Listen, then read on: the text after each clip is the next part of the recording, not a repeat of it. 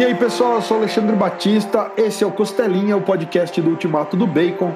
Estamos aqui eu e João Pedro Maia. E aí, JP, tudo tranquilo, cara? E aí, galera, salve. Beleza, Alexandre? Como é que tá aí? Suave, vamos que vamos, cara. Feliz aí da vida ou não com a notícia do Matrix 4 saindo, mano. Eu fui um fã absurdo de Matrix.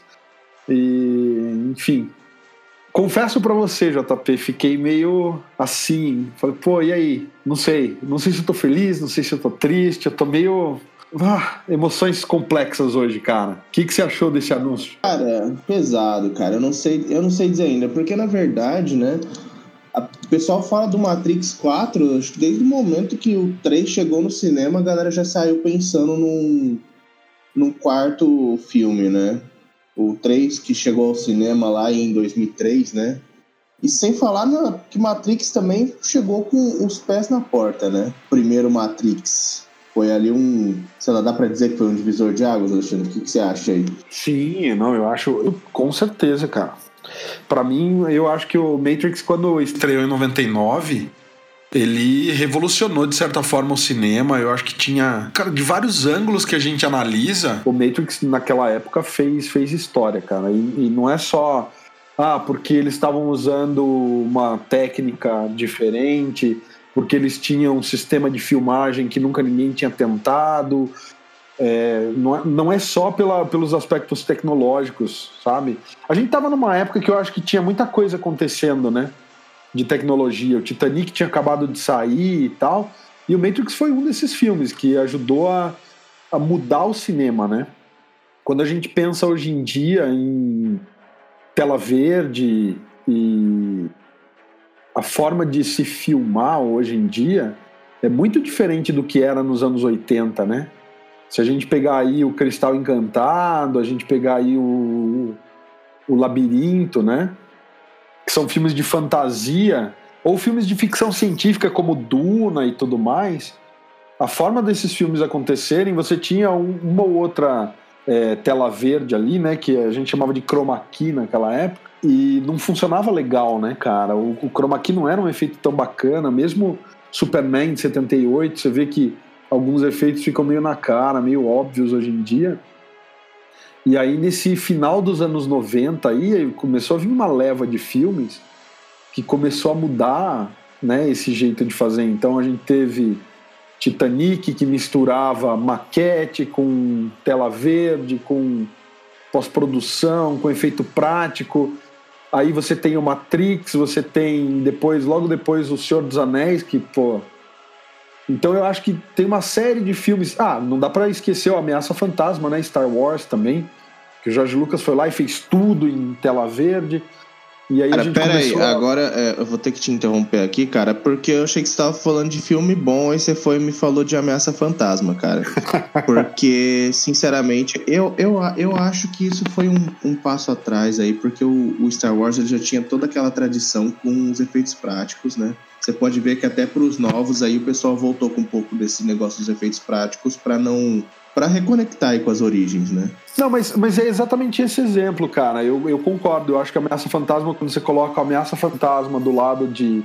É, ou do Matrix, ou do, do Senhor dos Anéis e tal, embora hoje os efeitos já estejam datados e dê para você perceber alguns efeitos, o filme que se sustenta melhor é o Senhor dos Anéis, justamente porque o Peter Jackson misturou efeito prático com perspectiva forçada, com tela verde e tal. Então, o filme se segura melhor.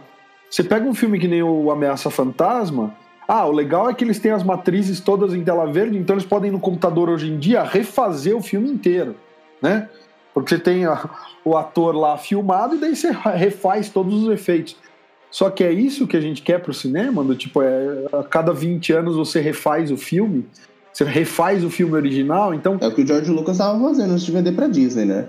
Não, não nem com esses que estavam gravados na tela verde, né? Ele tava fazendo isso com, com, a trilogia original. Sim, já tinha a versão de 97. Aquela porcaria de falar que o Guido atirou primeiro.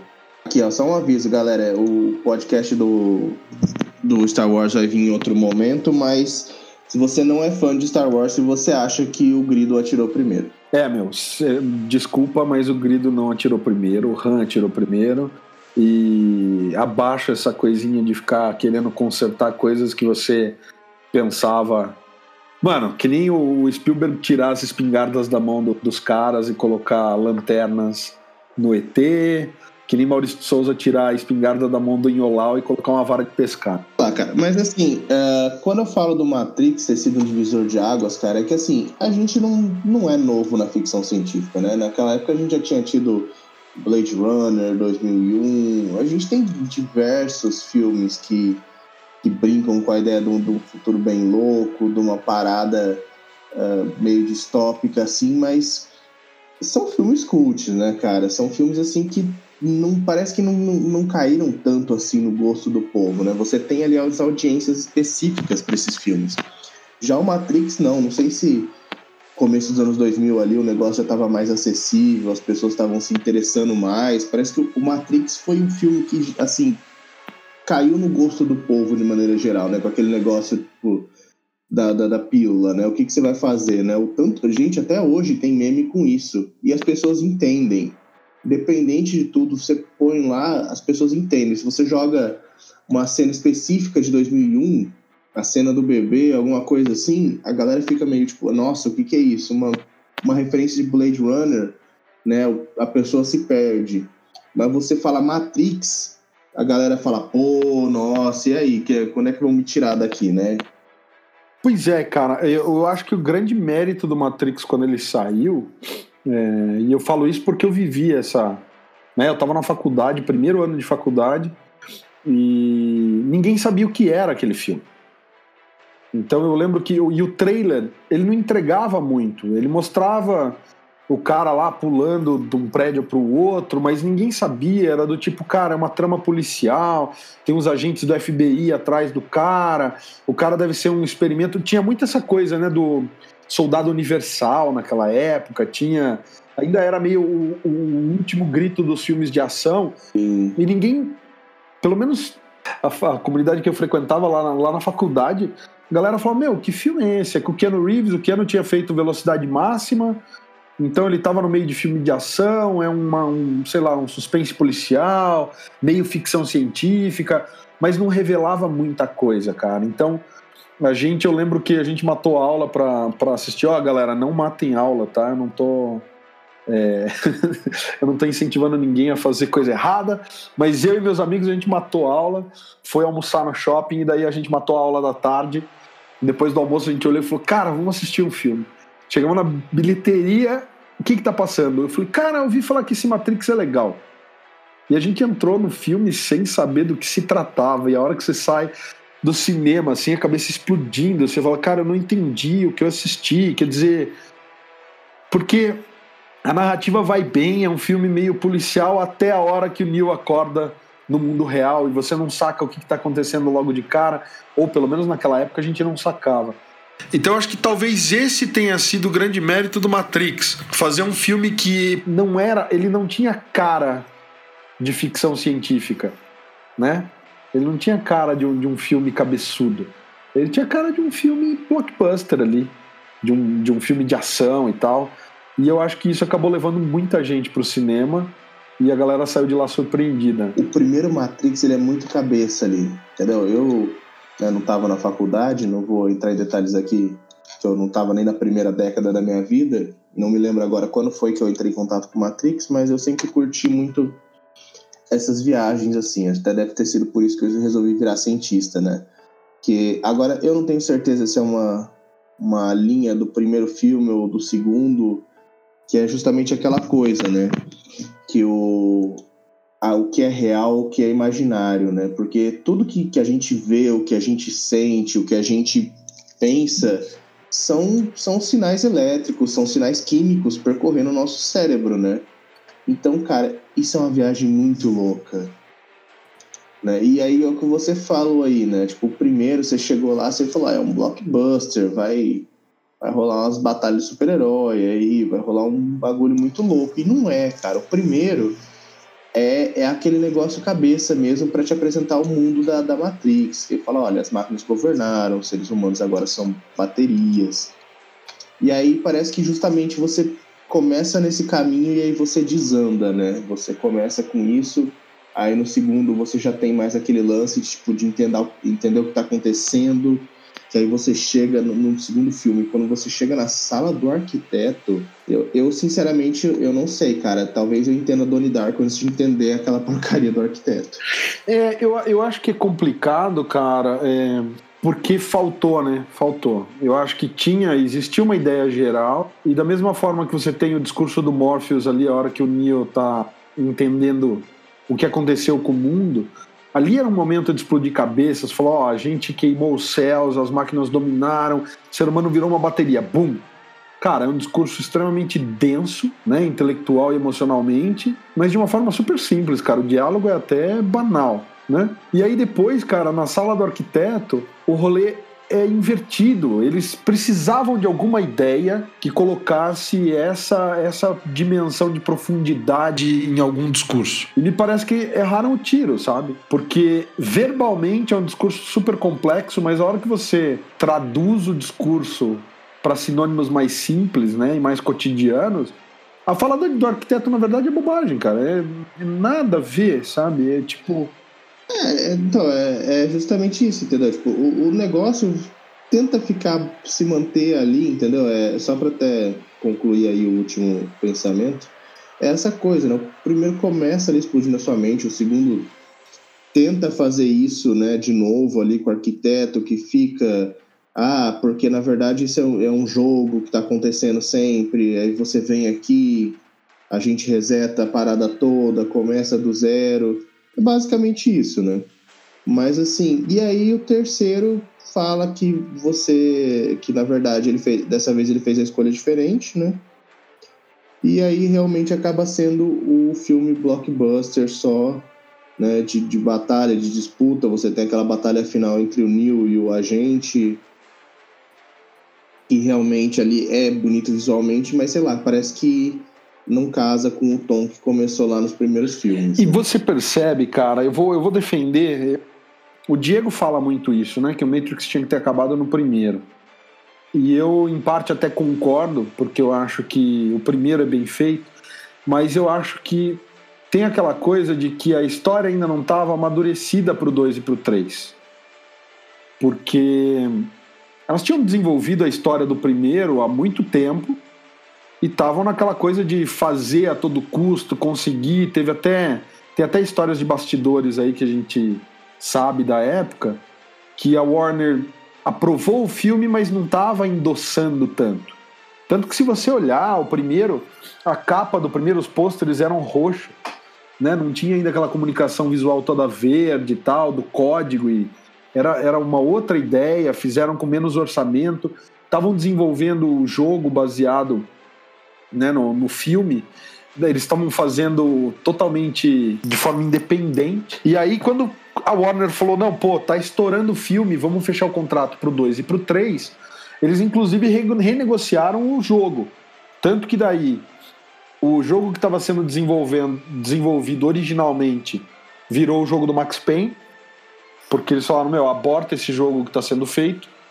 E daí a produtora transformou todo o engine no jogo do Max Payne, fizeram uma historinha lá que no final foi legal pra caramba.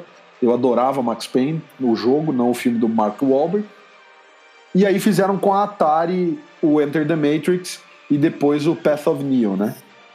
E no final das contas, é, os Wachowski foram os responsáveis pelo primeiro universo expandido que depois a Marvel aplicou no MCU, né? Porque tinha quadrinho, tinha jogo, tinha filme, tinha é, animação e tudo se complementava. Então, eu acho que acabou sendo ambicioso demais para pouco tempo de desenvolvimento. Eles tentaram fazer o MCU deles muito antes do MCU existir, é, mas com pouco desenvolvimento. O 2 e o 3 saíram no mesmo ano, não foi? Alguma coisa assim, gravada tudo? Intervalo de seis meses. O 2, o Reloaded, saiu em junho ou julho, se não me engano. E o Revolution saiu em novembro, dezembro. Eu fui ver no cinema os dois também. Então, Alexandre, eu vou te perguntar um negócio aí, né? Já estão.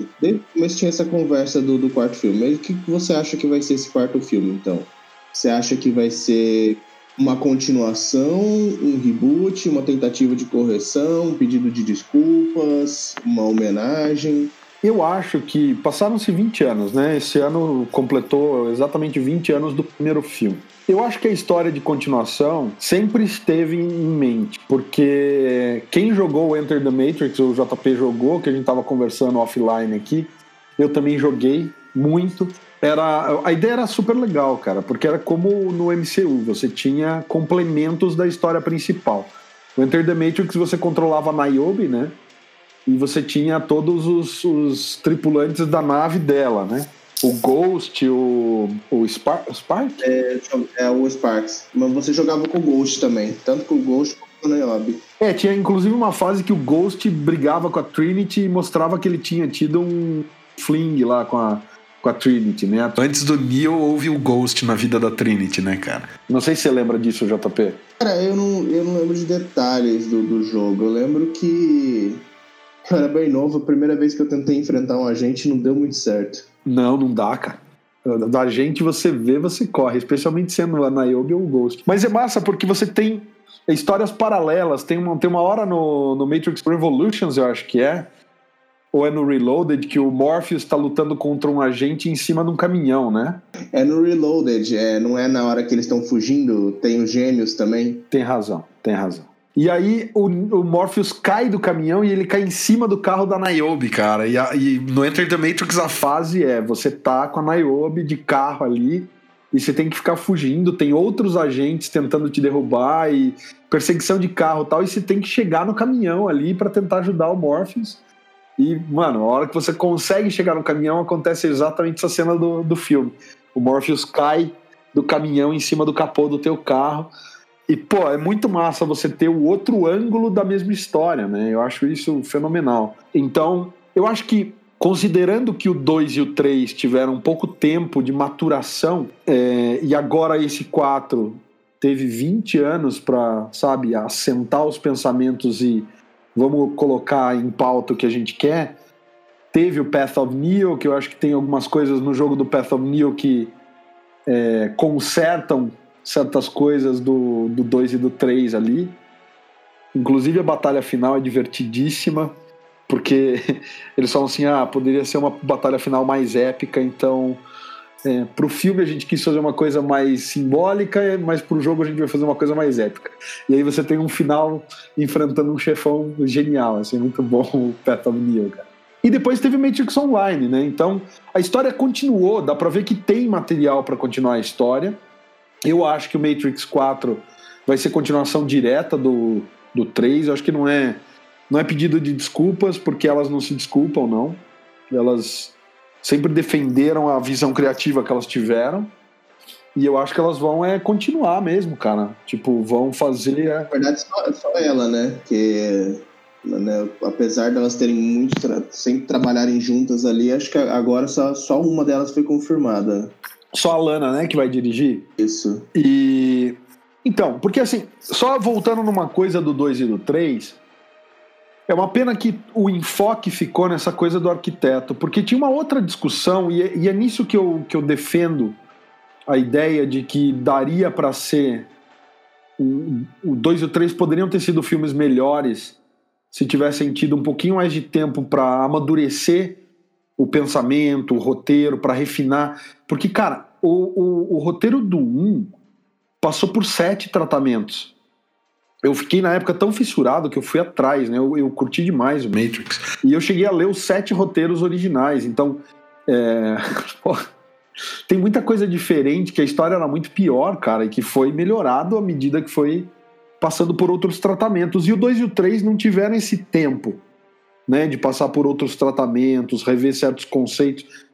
Tem uma discussão muito legal, cara, que é assim: se a gente no mundo real, a gente tem um plug conectado direto ao nosso cérebro, e aí a gente se conecta num, numa máquina, a gente passa a interagir com uma interface elétrica ali, né, eletrônica, elétrica, que é a matriz. Então a gente tá, o nosso avatar eletrônico, o nosso impulso elétrico está conectado ao nosso cérebro.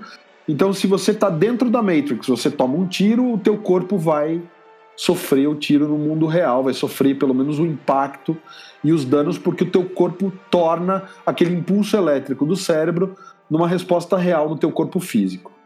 E aí o Bane, se vocês lembrarem, que é um dos, dos tripulantes de outra nave lá, o Bane entra na Matrix e ele é dominado pelo agente Smith. O agente Smith domina o avatar virtual do Bane.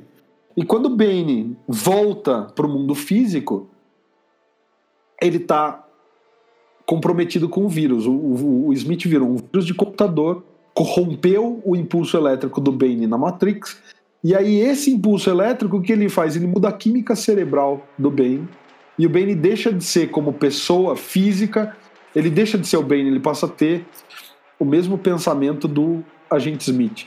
E eu acho que essa discussão, cara, é a maior de todas as discussões do 2 e do 3, e que foi deixada de lado por conta dessa coisa do arquiteto, do, do caminho do Neo, o Salvador, porque já houveram cinco Matrix e que toda vez a gente faz um reboot do sistema e tal. E, cara, é a discussão de você transformar uma inteligência artificial, um vírus de computador, um ser vivo, cara. Ele se torna um ser vivo. Ele passa a existir no mundo real. Então, assim, eu acho que tinha uma discussão muito mais pesada, em termos cabeçudos mesmo, e, e, e sabe, num futuro que a gente tá quase chegando aí, tendo impressão, sabe, de, de, de órgãos vitais aí com tinta biológica, feita a partir de matriz de DNA. A gente está fazendo, sabe, uma revolução tecnológica animal. Tem experimentos aí de, de crossbreeding de DNA no, na China entre ser humano e, e chimpanzé. E a gente está pensando como é que a gente faz para pegar uma inteligência artificial e implantar ela num corpo físico. E essa discussão já foi levantada lá em 2003 nos filmes do Matrix, no 2 e no 3. Só que essa discussão ficou em segundo plano, entendeu? Então eu acho que o Matrix 4 pode focar para um outro lado, sabe? Uma discussão mais legal e se aproximar mais às origens do Matrix 1. O que, que você acha, JP? Eu não vou nem comentar, cara, essas coisas, porque é o que eu falo, é, é, essa loucura toda é, é o que me motivou a, a, me tornar um cientista, né? Essa coisa, tipo, que realmente é igual que eu já comentei, essa questão do que o Morpheus fala ali pro Neil, fala, cara, é, o cheiro que você, né, que você sente, o que você tá ouvindo, o que você vê, é tudo impulso elétrico, cara. Se você vai parar para ver, tudo é, é, dá para ser quebrado em, em, impulso elétrico. Né? O que, que são uh, os neurotransmissores? É um impulso elétrico, tem uma parte química ali. Então não é tão difícil imaginar que, que seja possível você transferir uma mente para outra, cara. Que tá, as informações que você tem guardadas, as memórias, tá guardado de maneira o quê? Maneira química.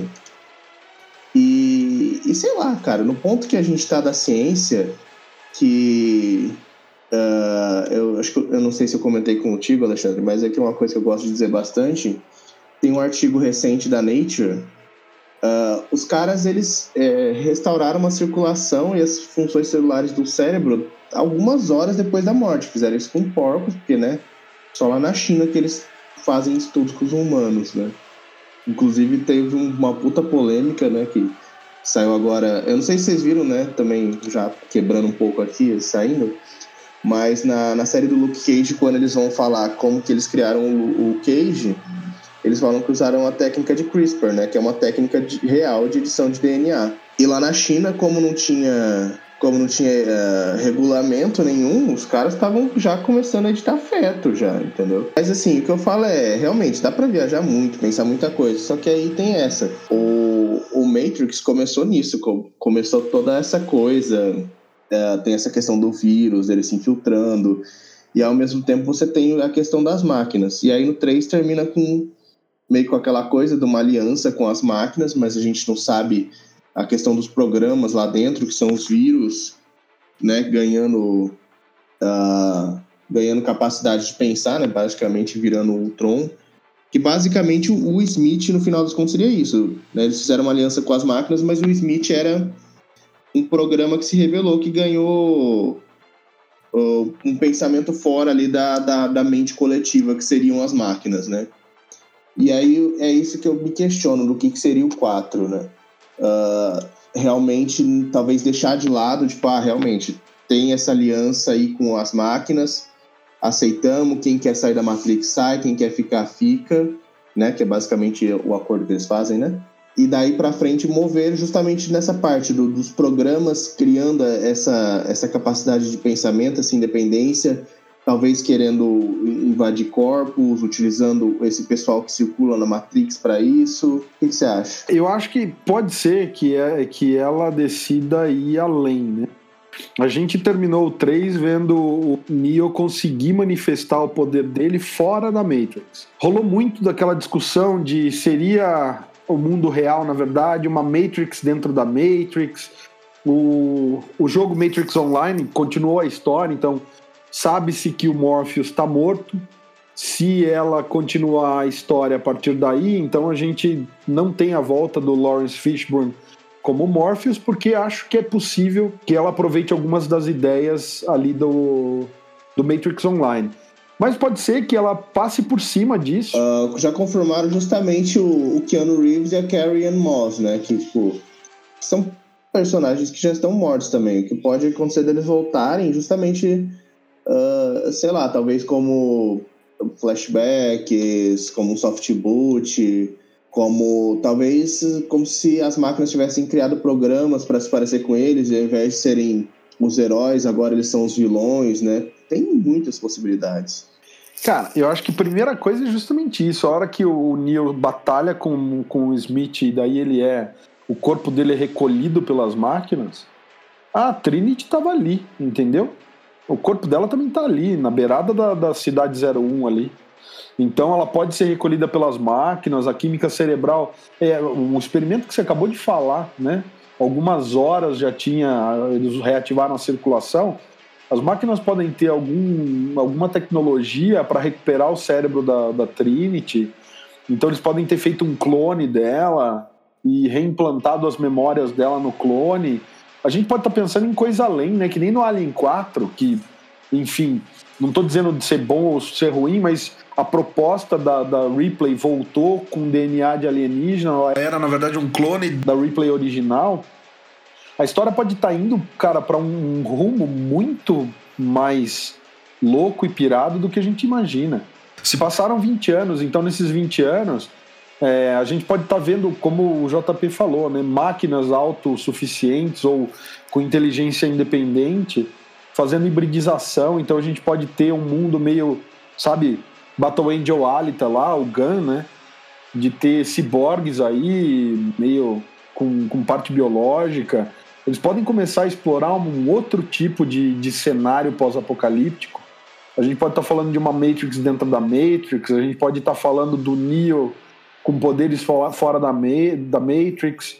Eu acho que tem muita história que pode ser explorada e eu fico curioso, cara, sabe? Embora a gente saiba que o 2 e o 3 não tenham contentado todo mundo, eu, com essa minha mente de, de, roteirista, eu consigo ver pontos que poderiam ter deixado o 2 e o 3 mais redondinhos. Eu vi a premissa do Matrix Online, vi que é legal e tem história sendo expandida. E acho, sinceramente, que é um universo muito rico, cara. É só pegar o Matrix Comics 1 e 2 e ler. É, assistir o Animatrix na mão de, de, de, de outros criadores, de outros autores é um universo muito rico para histórias, sabe, cyberpunk e tudo mais. Então, eu quero ver sim, cara. Quero ver o Matrix 4 rolando. Mesmo porque, pô, o Keanu tá em altíssima agora. Então eu quero ver ele, o Neo, de volta, cara. É o John Wick com superpoderes de verdade, sabe? Isso é, cara. É, não. Realmente, o Matrix 4 aí. Agora as pessoas estão. Todo mundo pediu na época e agora, depois de de uma série de, de defeitos aí que a gente teve aí nessa vida. Que tem essa, né, também. Na época que saiu o, o, o 3, o, Matrix foi uma febre e tal, todo mundo queria o 4, o pessoal deixou quieto. Mas acho que o maior medo da galera é justamente que de uns tempos pra cá o pessoal tá com essa mania feia de ficar ressuscitando, tirando coisas do fundo do baú que talvez não devessem ter saído. Então, sei lá, para cada acerto que a gente tem nessa, a gente tem uns quatro, cinco erros. É, não tá me vindo agora nenhum, nenhuma coisa na cabeça assim. Não, mentira, eu posso citar, por exemplo, Jumanji. Cara, Jumanji ficou ali, todo mundo né, gosta, achou muito legal do Robin Williams, todo mundo sempre imaginou uma continuação, mas deixaram quieto aí. quando resolveram tirar do, do armário, justamente, uh, ficaram meio receosos e, querendo ou não, pô, ficou uma coisa interessante, entendeu? Conseguiu trazer para uma nova geração, ao mesmo tempo que, que manteve ali uma certa fidelidade com, com o original. Talvez não tenha necessidade de estar tá lançando três aí, né? Ou o dois da nova versão. Mas acertou. Uh, você sabe algum aí que errou feio em ter, ter cutucado que estava quieto, Alexandre? Não, cara, eu acho, eu acho que tem outro exemplo legal, é o Star Trek, né, cara? Se você for pegar os filmes do JJ, é, eles guardam pouca relação com a série clássica e com os filmes clássicos e é, é um Star Trek para nova geração mesmo, cara. Um, um Star Trek que fala muito com o público atual. E especialmente o Além da Escuridão, cara, ele mostra um respeito pela série original muito grande Embora ele renove totalmente, cara. É outra Star Trek, nem tem cara de Star Trek para quem é fã do clássico. O Discovery tem muito mais semelhança com a série clássica do que os filmes do JJ. Mas funciona. Então eu acho que é possível fazer, sabe, continuações e coisas é, dando uma mudada, fazendo elas para a galera de hoje em dia sem desvirtuar do, do conceito original. E de novo, cara, defendo Matrix só pelo fato de que depois dos três filmes, Matrix Online durou aí quase, sei lá, 10 anos, não, 5 anos, porque abriu em 2005, se eu não estou enganado, e fechou em 2009. Então foram quatro anos aí de, de jogo online que expandiu a história, né? E aquela coisa, é só ir atrás. Tem, tem os Animatrix que estão lá interligados meio que entre o, o primeiro e o segundo filme. Tem o Matrix Comics, que daí é, é cara, é só expansão do universo. Então, eu acho que é, continua sendo um universo muito charmoso, muito inquietante. Eu acho que tem história a rodo. É meio que nem você falar, pô, Star Wars. É um universo, cara. Tá aí o Rogue One que não me deixa falar mal, entendeu? É a história menos Star Wars, mais Star Wars já feita. Porque não tem nada a ver né, com os filmes. Não tem Jedi, não aparece um Jedi, não tem nada do universo principal ali, não tem nenhum dos personagens famosões, tirando né, no final do filme a Leia e o Vader aparecendo e tal, mas é uma pontinha da última cena mas você tem, cara, o melhor filme de Star Wars disparado, na minha opinião, junto com o Império Contra-Ataca. E eu gosto bastante dos Últimos Jedi. Mas enfim, eu acho que é possível sim, JP. Cara, é, é tudo aquela coisa, é uma questão de esperar para ver, né?